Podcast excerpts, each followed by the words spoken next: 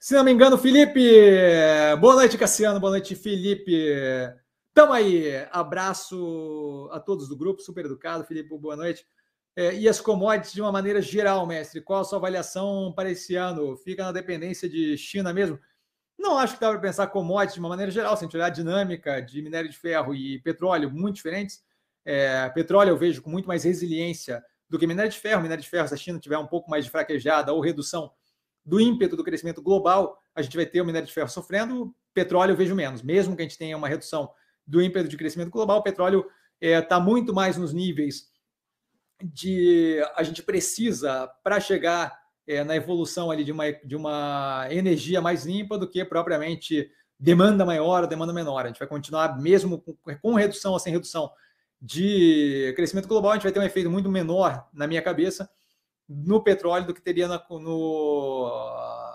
no minério de ferro. Quando eu falo de commodities ali no que tange zinco, cobalto, é... Ai, caramba, zinco, cobalto, cobre, lítio, todas essas vinculadas à fabricação de bateria e energia elétrica para lidar com veículo e por aí vai, eu vejo claramente maior volatilidade, certo? Porque você tem é, nesse momento, inclusive, vinculações, a gente já citou isso na abertura de mercado, de operações é, de montadoras já querendo enjambrar participação, é, vínculo com fabricantes de bateria que vão ter que fazer algum nível de vínculos que ainda não estão fazendo, mas já estão fazendo, com operações de mineração e por aí vai. Por quê? Porque aquilo ali é um. A gente ainda está. Não tem ainda estabelecido o que, que a gente tem de demanda, de, de oferta daquilo ali, certo? Inúmeras ideias sendo levantadas, inclusive de exploração de varredura de solo submarino e por aí vai.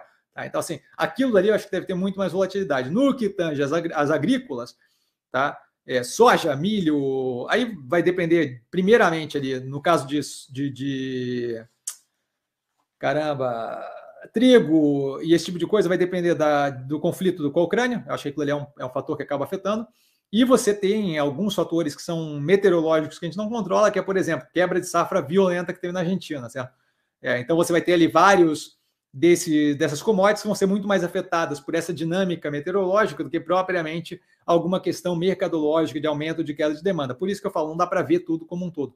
Tá? No que tange gado especificamente no Brasil, e aí eu puxo, faria a, a, a brasa para nossa sardinha aqui e falar um pouquinho da Minerva, eu vejo como bem positivo, a gente tem uma dinâmica de consumo é, no país que está bem negativa, tá? menor de 18 anos, se não me engano, consumo de carne bovina aqui no Brasil, e a, o preço da commodity, o preço da, da, do, da rouba do boi ali, em geral, no Brasil, pela dinâmica de consumo versus venda, é mais definido pelo consumo interno. Então, quando eu tenho um consumo interno mais fraco, eu acabo tendo uma pressão menor de demanda que acaba afetando menos o preço da roupa, o que torna o preço da roupa mais arrefecido. Esse preço da roupa mais arrefecido, mesmo com uma força compradora lá fora mais agressiva, tá? que, que é menor proporção versus a, o consumo interno, eu gero uma situação de baixo custo para a exportadora e um ganho lá fora maior. E aí, esse ganho lá fora maior ou menor vai depender de condições lá fora, mas ainda assim cria uma dinâmica de uma margem mais positiva para a operação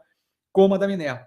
Tá? A gente viu aí, por exemplo, é, a exportação ainda aquecida, mesmo com mesmo com o, o, fechamento lá da exportação, agora me esqueci a palavra que usa, mas mesmo aquilo ali, a gente tem o quê? Um primeiro trimestre que foi o segundo melhor, primeiro trimestre, da, da o segundo melhor é, resultado da, da, da, história do Brasil e tal, não sei o quê. Então ainda tem uma demanda muito forte, o que me gera um cenário justamente de custo baixo, ou mais baixo, relativamente mais baixo, e oh, não, não veio bem, caramba.